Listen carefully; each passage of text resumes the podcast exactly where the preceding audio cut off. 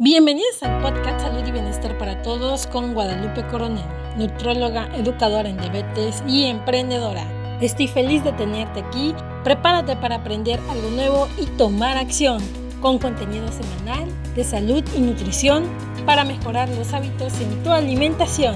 Vamos a iniciar con nuestro episodio del día de hoy.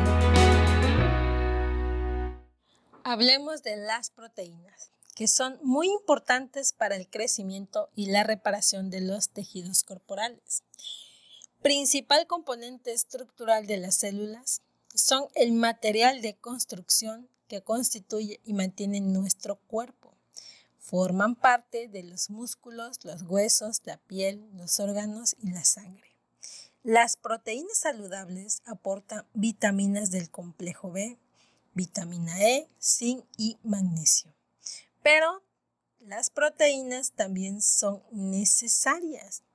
Son necesarias para el crecimiento y el desarrollo corporal, para el mantenimiento y la reparación del cuerpo y para el reemplazo del tejido desgastado o dañado. Te platico que cuando consumimos alimentos que contienen proteína de alta calidad, estas llegan hasta las células y son las que contienen los aminoácidos esenciales para nuestro cuerpo.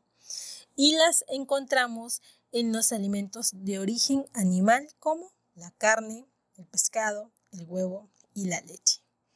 En los alimentos de origen vegetal también encontramos proteína, pero solo que esta es de buena calidad, las cuales las encontramos en las leguminosas, en los frutos secos y las proteínas son esenciales para nuestra alimentación, especialmente en personas que se encuentran en edad de crecimiento, como en los niños y adolescentes, pero también en mujeres embarazadas, ya que hacen posible la producción de células nuevas.